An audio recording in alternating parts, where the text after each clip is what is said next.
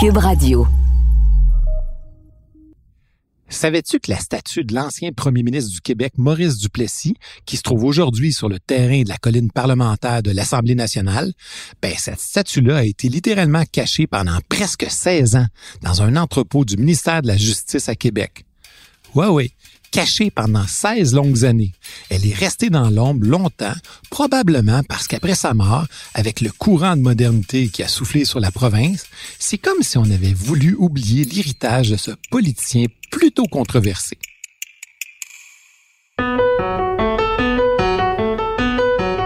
Sais, l'histoire, c'est pas comme la date de préemption sur les aliments dans ton frigo.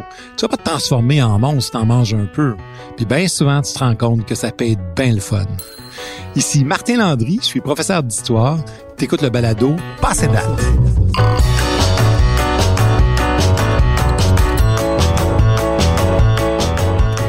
Aujourd'hui, le thème de l'épisode Duplessis, le chef.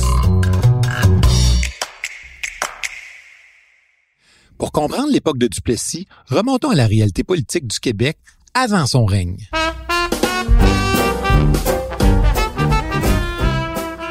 1930 au Québec, le Parti libéral est au pouvoir depuis plus de 33 ans. Oui, oui, 33 longues années. Le Parti conservateur, qui forme l'opposition à l'Assemblée nationale, n'arrive pas à s'imposer devant les libéraux au pouvoir. Par contre, la grande crise économique des années 30 avait ébranlé la confiance de la population envers ses institutions et le Parti libéral. Parti libéral dirigé par Louis-Alexandre Tachereau. Tachereau et ses ministres avaient beaucoup misé à l'époque sur le développement industriel et les investissements en capitaux américains pour rester au pouvoir et moderniser la province. Le premier ministre Tachereau, ce beau monsieur qu'on reconnaît facilement à sa moustache toujours bien taillée et ses manières plutôt aristocratiques, se justifiait en disant En agissant de la sorte, je freine l'émigration des Canadiens français vers les États-Unis. J'aime mieux importer des capitaux américains que d'exporter des Canadiens français. En réaction à cette approche-là que certains trouvent trop capitaliste, de nouveaux partis font leur apparition sur la scène politique québécoise. Parmi eux, l'Union nationale. Ce parti-là va se démarquer premièrement par son approche très nationaliste et ensuite par son très coloré chef, Maurice Duplessis. Tout au long de ses cinq mandats au pouvoir, Duplessis aura été autant admiré que détesté.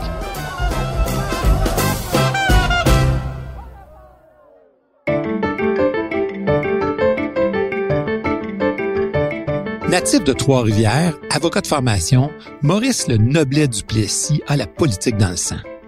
En 1927, à l'âge de 37 ans, il est élu pour la première fois à l'Assemblée législative du Québec.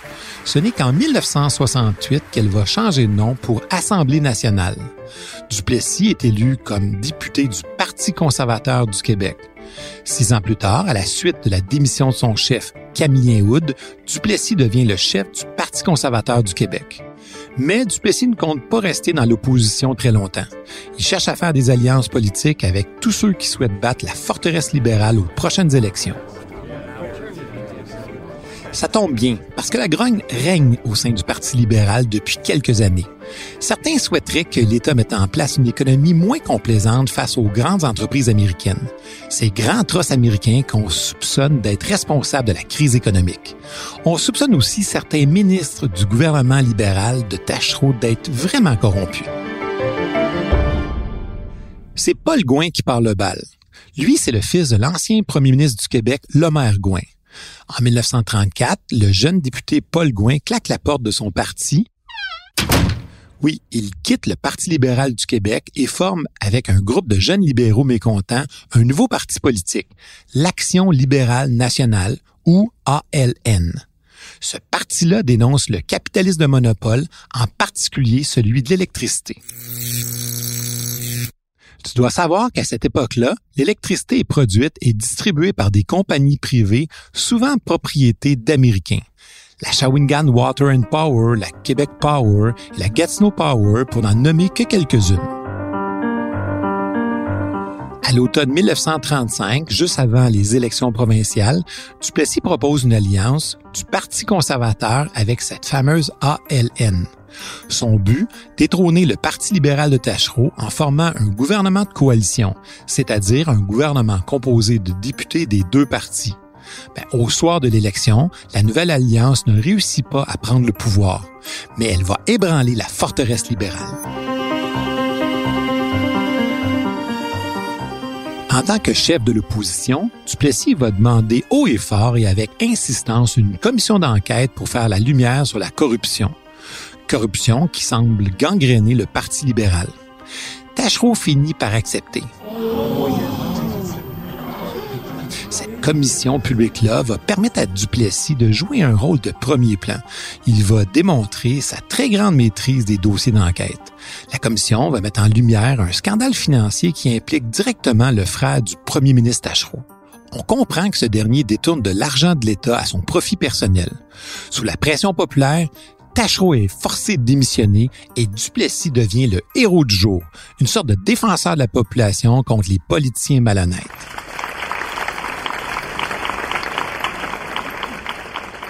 Peu de temps après, le remplaçant de Tachereau, Adélard Godbout, déclenche des élections. Il va les perdre aux mains du nouveau parti de Duplessis, l'Union nationale. Parce qu'entre-temps, Duplessis avait transformé l'alliance avec l'ALN et le Parti conservateur en véritable parti politique. Il devient le chef de ce parti qu'on appelle l'Union nationale, parti qui va diriger de main de fer jusqu'à sa mort. Un chef autoritaire qui va aller jusqu'à faire taire ses députés et ses ministres en pleine séance à l'Assemblée législative en leur disant « Toi, tais-toi ». Je vous jure, c'est vrai. En 1936, une fois au pouvoir, Duplessis, qu'on surnomme le chef, déçoit certains de ses alliés de l'ALN. C'est parce qu'il n'a pas tenu sa promesse de nationaliser les compagnies d'électricité pour combattre les trusts américains qui imposaient des tarifs d'électricité vraiment élevés. Certains ministres vont même aller jusqu'à démissionner. Malgré le fait que depuis les années 1930, la population du Québec est majoritairement urbaine, Maurice Duplessis défend le concept de l'agriculturisme. Selon ce concept-là, le travail de la terre doit être encouragé. Selon Duplessis, la vie rurale protège les valeurs traditionnelles de la société canadienne-française. Dans le même esprit, en 1937, il crée l'Office du crédit agricole pour aider les agriculteurs à investir dans la nouvelle machinerie et par le fait même se moderniser. Sur le plan social, il crée un régime d'aide aux veuves et aux femmes abandonnées par leur mari que l'on appelle à l'époque les mères nécessiteuses.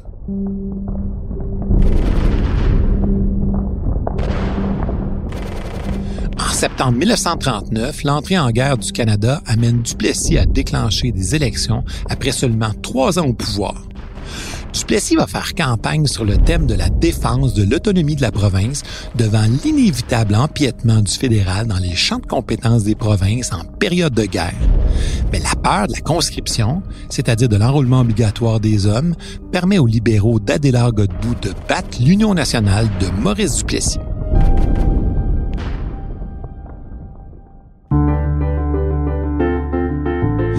Deuxième Guerre mondiale relance l'économie.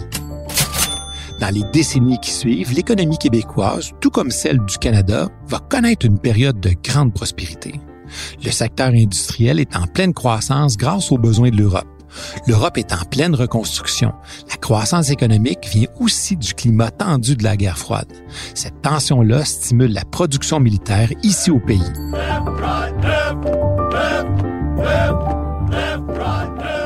Faut dire aussi que l'épargne accumulée du rationnement de la guerre et des obligations de la victoire, ben, ça entraîne une forte demande des biens de consommation. Finalement, la demande sans cesse grandissante des Américains pour nos matières premières canadiennes stimule notre production économique. Donc, c'est dans ce contexte économique favorable-là que l'Union nationale de Maurice Duplessis reprend le pouvoir en 1944 pouvoir que Duplessis exerce avec fermeté pendant quatre mandats, soit jusqu'à sa mort en 1959. Malgré les critiques sévères qu'il a tenues envers le Parti libéral, ben, Duplessis poursuit dans la même lignée qu'eux avec des politiques de développement économique basées sur le libéralisme économique. Selon cette approche-là, l'État doit laisser son développement aux mains des entreprises privées. C'est presque toujours des entreprises américaines. Selon lui, le rôle des chefs d'entreprise, c'est de donner du travail au plus grand nombre d'ouvriers.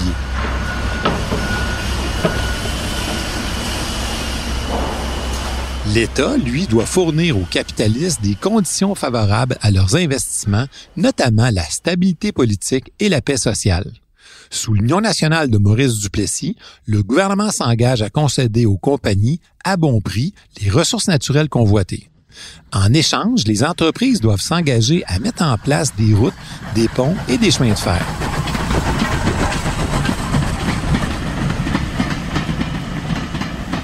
Donc, le gouvernement ne donne pas de subventions directes aux compagnies, mais octroie des concessions minières ou forestières à des taux vraiment bas et pour une durée souvent très très longue. C'est dans ces conditions-là que sont mises en exploitation les ressources minières de la partie nord du Québec dans les années 1950 on va construire un chemin de fer qui s'étend sur 570 km et qui relie le port de Sept-Îles à la toute nouvelle ville minière de Shefferville. C'est pour cette raison-là que la circonscription électorale de la région a été nommée comté de Duplessis en 1960. Savais-tu que la compagnie Iron Ore, qui a obtenu une concession pour l'exploitation du minerai de fer, avait seulement à payer comme redevance au gouvernement du Québec un seul cent la tonne pour le minerai extrait. Pourtant, tout près de là au Labrador, on payait jusqu'à 27 cents la tonne.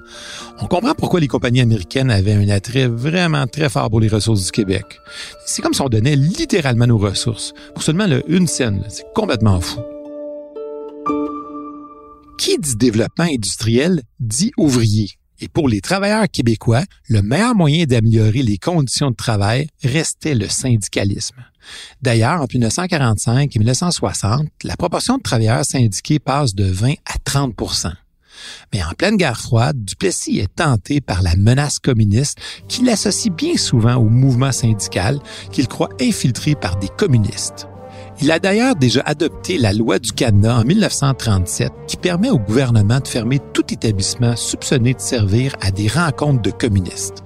Une tactique bien pratique quand on veut déstabiliser le mouvement syndical.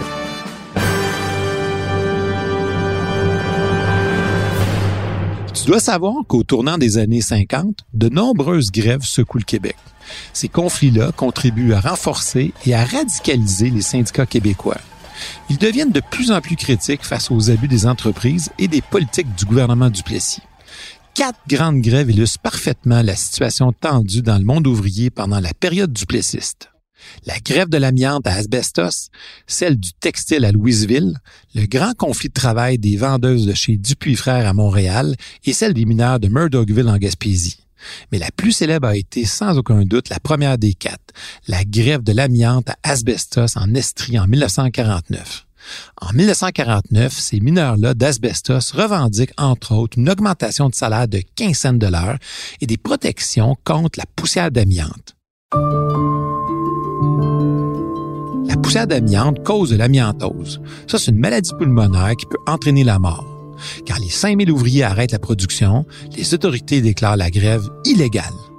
Duplessis, comme toujours, se place du côté des patrons, contre les grévistes. Il prend position en faveur de la compagnie canadienne Jones Mansville, ce qui fait qu'il autorise l'envoi de 150 policiers pour protéger les dirigeants de la compagnie. Il va faciliter l'accès au site de la mine aux briseurs de grève. Ça, c'est des gens qui sont engagés pour remplacer les travailleurs pendant qu'ils font la grève. Bref, il fait ce qu'il faut pour que la mine poursuive sa production. En faisant ça, ça brise complètement l'impact de la grève. Ça rend furieux les hommes en arrêt de salaire qui se battent pour améliorer leurs conditions. Résultat, des affrontements violents vont se produire. Les hommes en viennent même au coup. Mais là, on parle de coups de poing, coups de matraque, coups de bâton, puis ça, ben, c'est le quotidien des grévistes le gouvernement décrète l'acte des émeutes, ce qui permet aux policiers d'arrêter 180 personnes. à ce moment-là, le même l'évêque de Montréal, Monseigneur Charbonneau, va dire que les attaques sont vraiment trop violentes contre les ouvriers. La classe ouvrière est victime d'une conspiration qui veut son écrasement. Et c'est le devoir de l'Église d'intervenir. Nous voulons la paix sociale, mais nous ne voulons pas l'écrasement de la classe ouvrière. L'évêque va même aller jusqu'à autoriser la collecte d'argent et d'aide de toutes sortes aux portes des églises pour soutenir les familles des grévistes. Duplessis, dont les rapports avec le clergé sont généralement positifs, n'apprécie vraiment pas la sortie en chair de Monseigneur Charbonneau. curieusement, dans les mois qui suivent, Monseigneur Charbonneau va être transféré à l'autre bout du pays, à Victoria, en Colombie-Britannique.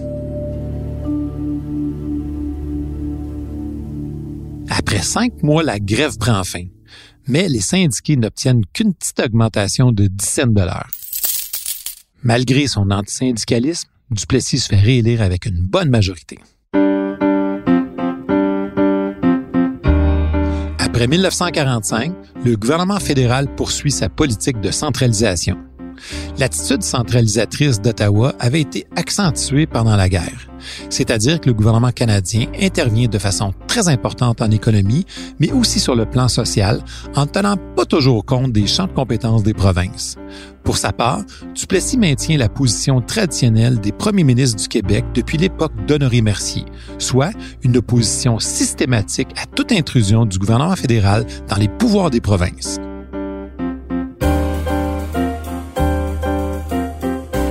Duplessis n'hésite pas à rapatrier au Québec une partie des pouvoirs de taxation dont le fédéral s'était emparé pendant la guerre.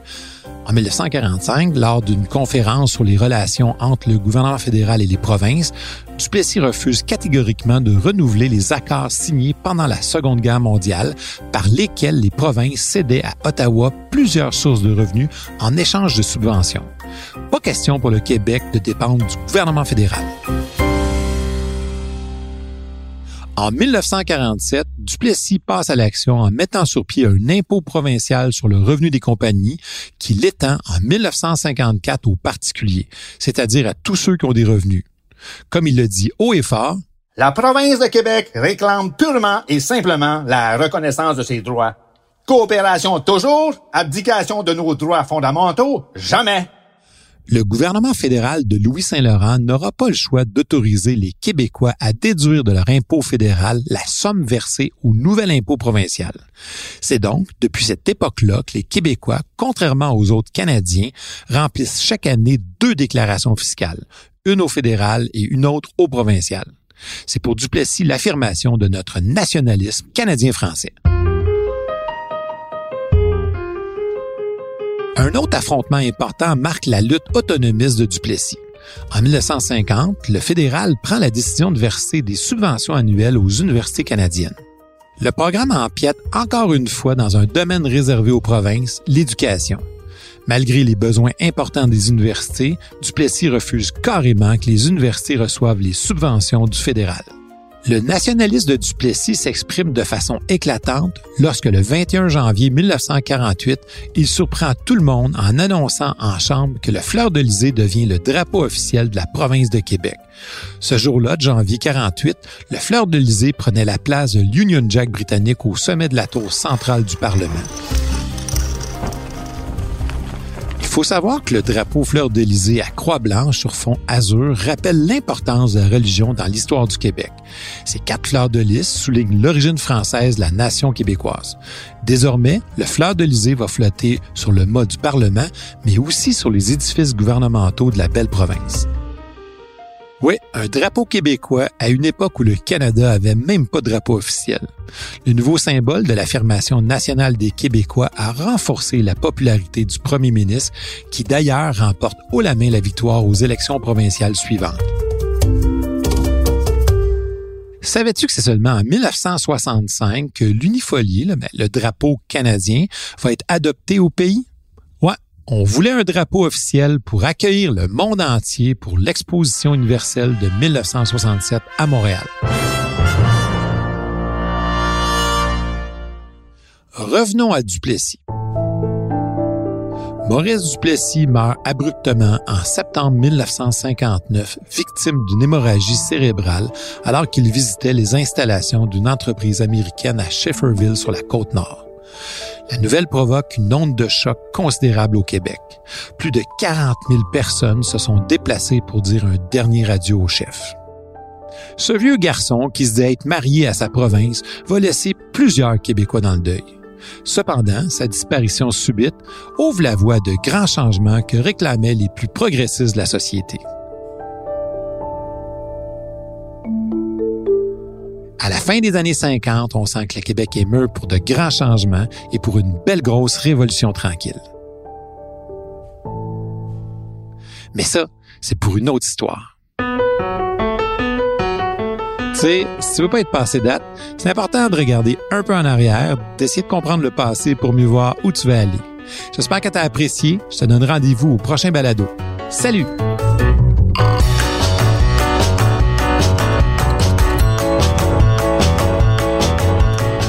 Recherche historique, Raymond Bédard et moi-même Martin Landry. Au montage, Philippe Séguin. À la réalisation, Anne-Sophie Carpentier. Un merci spécial à Mario Bissonnette, Nicolas Théoret et René Hachin. Diffusé en collaboration avec la Société des professeurs d'histoire du Québec, ce balado est une production de Montréal en histoire et de Cube Radio.